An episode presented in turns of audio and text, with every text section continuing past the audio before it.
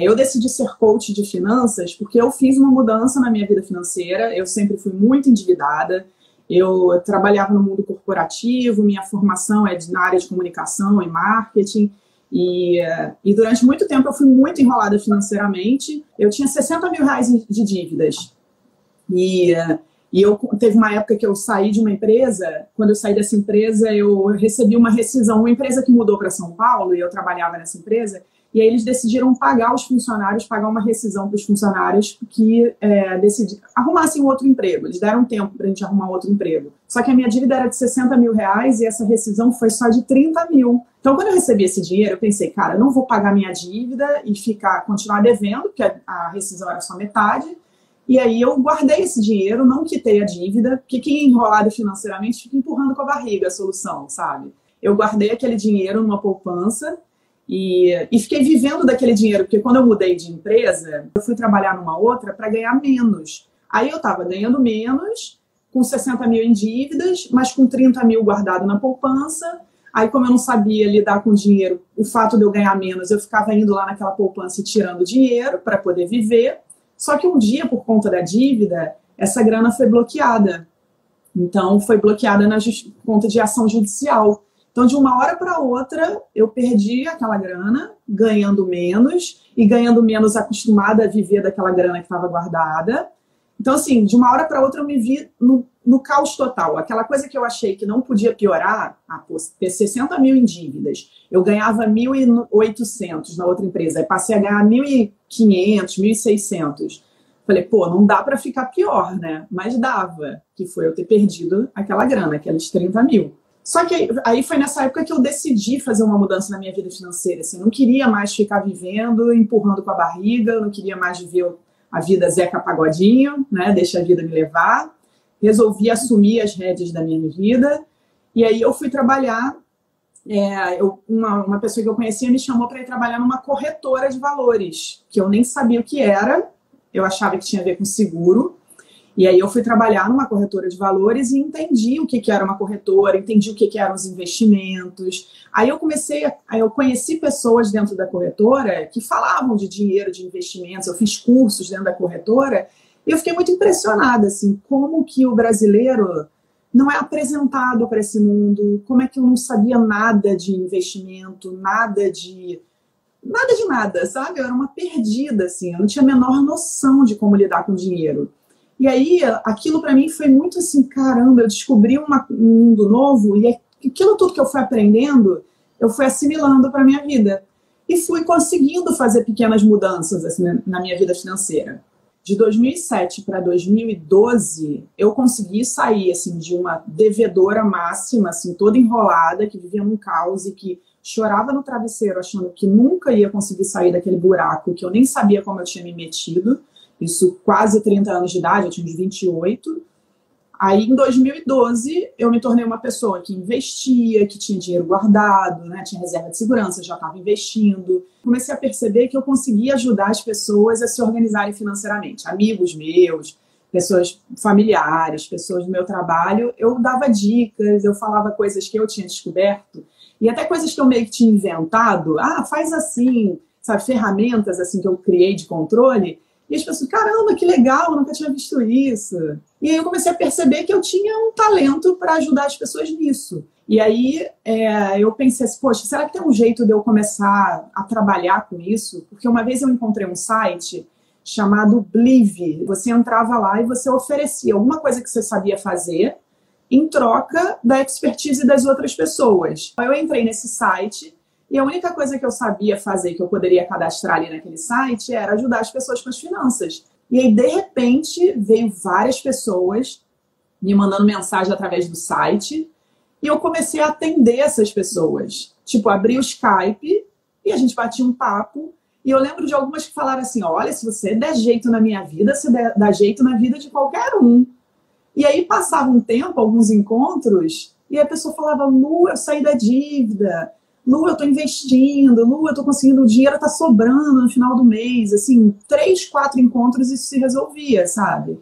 E eu lembrava, eu falava, pô, você falou que se você, se eu desse jeito em você, eu dava jeito em todo mundo. Ela, é, eu acho que você dá mesmo. Aí começava a me indicar pessoas. Ah, minha prima quer conversar com você. Aí começou a ser fora do site. Eu falei, gente, acho que isso está virando um trabalho, né? Só que eu pensava, como é que eu vou trabalhar com isso? Eu não tinha a menor ideia, aquilo tinha caído de paraquedas no meu colo. Eu estava só ali no site, recebendo moedinha no site e fazendo em paralelo o meu trabalho. Quando eu chegava em casa, eu chegava doida, assim, para abrir o computador e atender uma pessoa.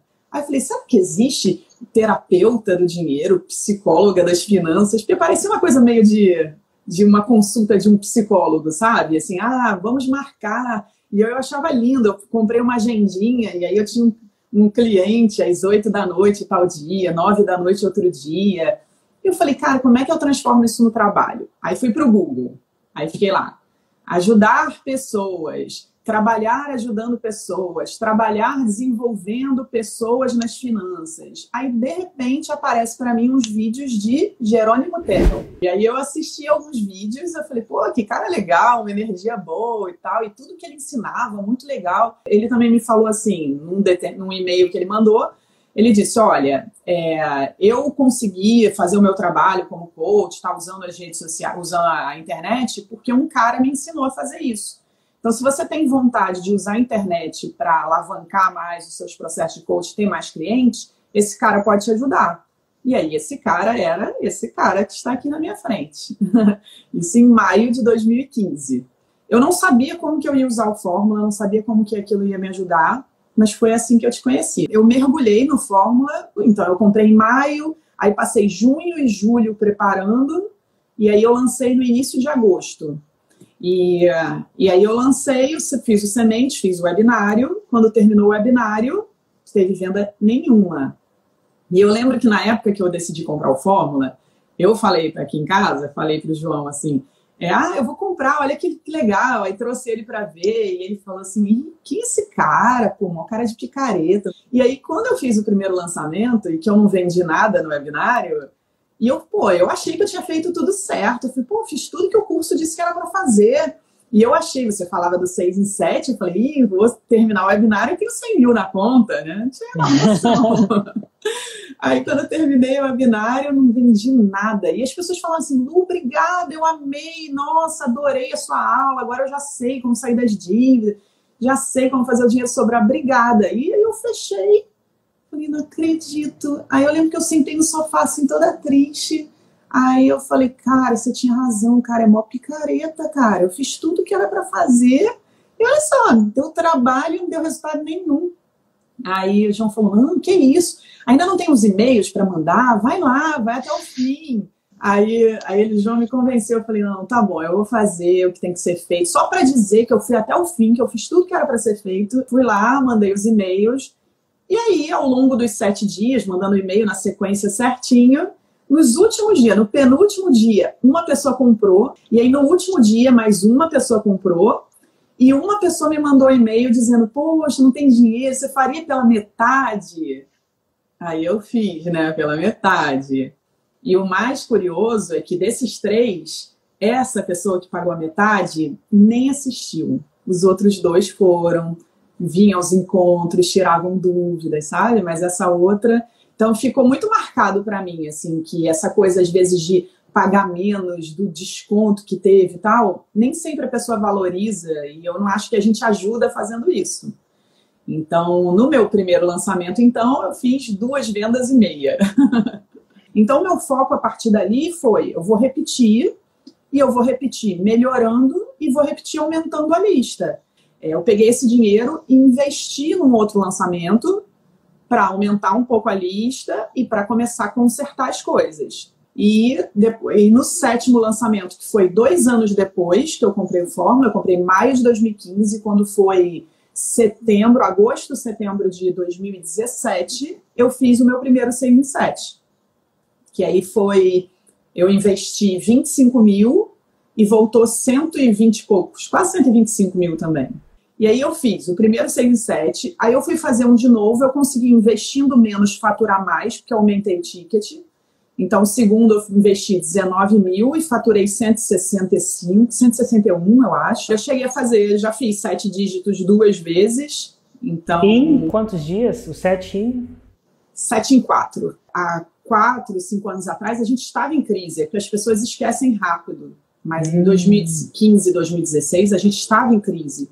Então, eu construí, o meu negócio digital nasceu numa crise. E no auge da crise em 2016, eu estava com faturamento legal da minha empresa e os meus alunos, no auge da crise, também estavam bem financeiramente. Então, foi tudo isso no auge da crise.